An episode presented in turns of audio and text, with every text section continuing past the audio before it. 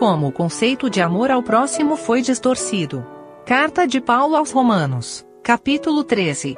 Comentário de Mário Persona.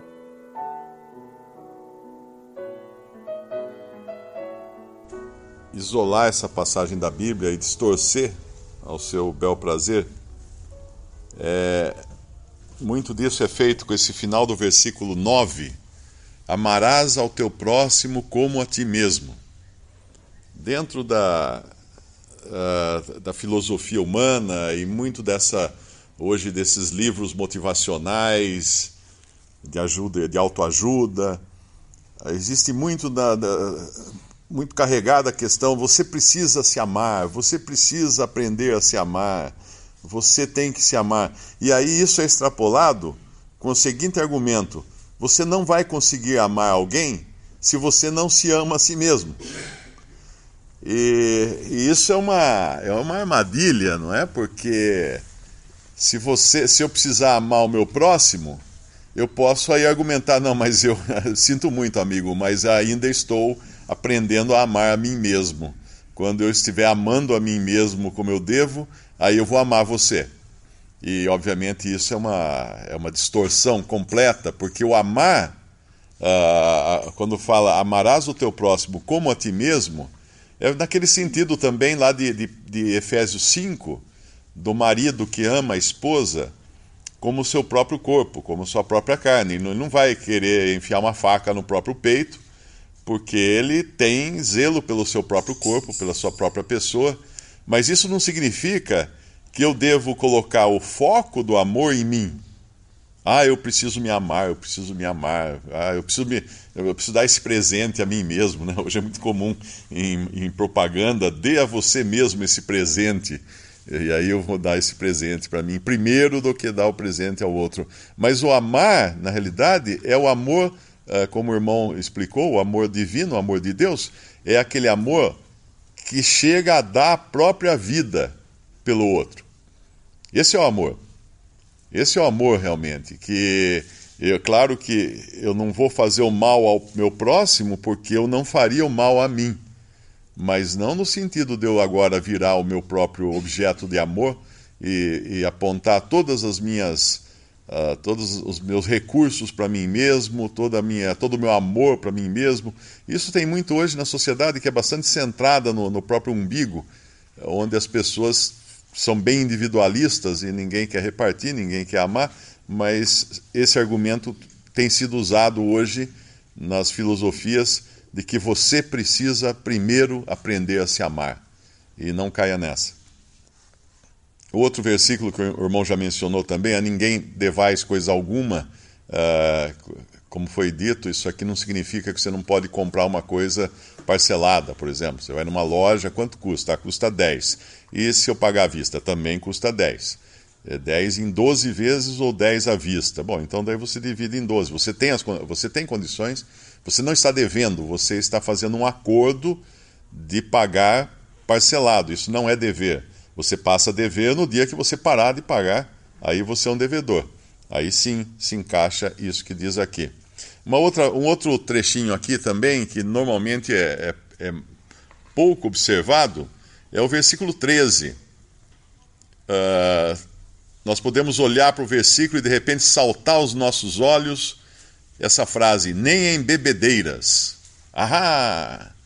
Então tá vendo? O crente não pode tomar um vinho.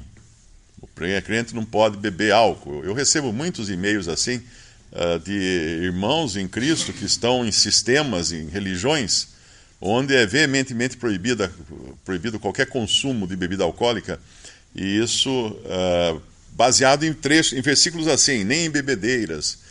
Porém, um pouco antes fala assim, nem, não em glutonarias. Não em glutonarias. Tem até uma frase que o pessoal usa para brincar, né? Que crente não bebe, mas come, que é uma bênção. Porque a pessoa foca tanto na bebedeira aqui que esquece que também está falando de glutonaria. E em outras passagens onde fala de, de diferentes tipos de pecado, eu não me lembro agora, mas uh, coloca adultério, coloca glutonaria, coloca bebedices. Então põe tudo na mesma lista. Então, o, o, o comer demais também está sendo condenado aqui, uh, juntamente com a desonestidade, né? por isso que falamos honestamente, como de dia. Por que de dia? Porque aí o que nós fazemos deve ser, deve, devem ser coisas que, que são feitas na luz. O crente ele deve fazer tudo na luz. Quer dizer, se eu faço alguma coisa que realmente não poderia aparecer, então é melhor não fazer, porque daí eu não estou andando na luz. Eu não estou andando de dia. E aí entra a glutonaria, a bebedeira, que bebedeira obviamente é embriaguez, desonestidade, dissoluções, contendas e inveja. A inveja hoje, é interessante como a inveja invadiu o meio cristão. Hoje existe um negócio chamado teologia da prosperidade. Existem os pregadores da prosperidade que eles dizem que você tem que estar uh, revoltado com a sua condição de pobreza ou de falta de um carro importado ou que você não tem uma casa com piscina. Então você tem que exigir de Deus essas coisas e você tem que fazer, fazer prova de Deus, né? uh, provar a Deus que ele é fiel, ele vai te dar e etc, etc. Obviamente, se você pagar o carnê da igreja. Mas isso aqui gera o quê? Inveja. Estimula a inveja. Estimula o desejo de ter algo que o outro tem e eu não tenho. As pessoas não percebem o quanto de mal existem doutrinas assim de prosperidade, que é gerar a concupiscência das coisas. E aí a inveja, obviamente, é condenada aqui e também em outras passagens da Bíblia. Tem uma passagem que fala: Perto está o Senhor. Ela pode ser entendida também como proximidade e também proximidade da vinda.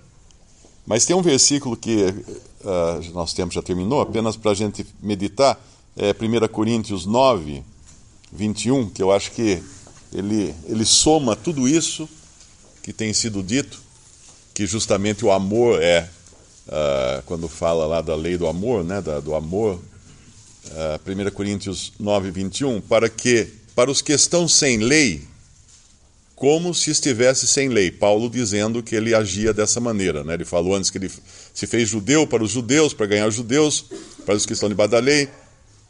E agora ele fala para os que estão sem lei, como se estivesse sem lei. Não estando sem lei para com Deus ele fala, mas debaixo da lei de Cristo. É interessante essa lei de Cristo, porque essa lei de Cristo, na verdade, é tudo aquilo que diz respeito ao Senhor Jesus Cristo, que é quem que deve nos controlar, que deve nos motivar, que deve nos fazer agir, que deve. Então, na realidade, eu já não penso mais em termos de ah, posso matar ou não posso matar, posso roubar ou não posso roubar. E agora eu tenho a Cristo eu tenho o Senhor sobre mim, porque é Ele quem me dirige, é debaixo dessa lei de Cristo que eu devo viver.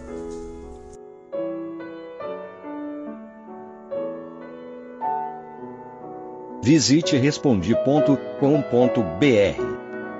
Visite também 3minutos.net.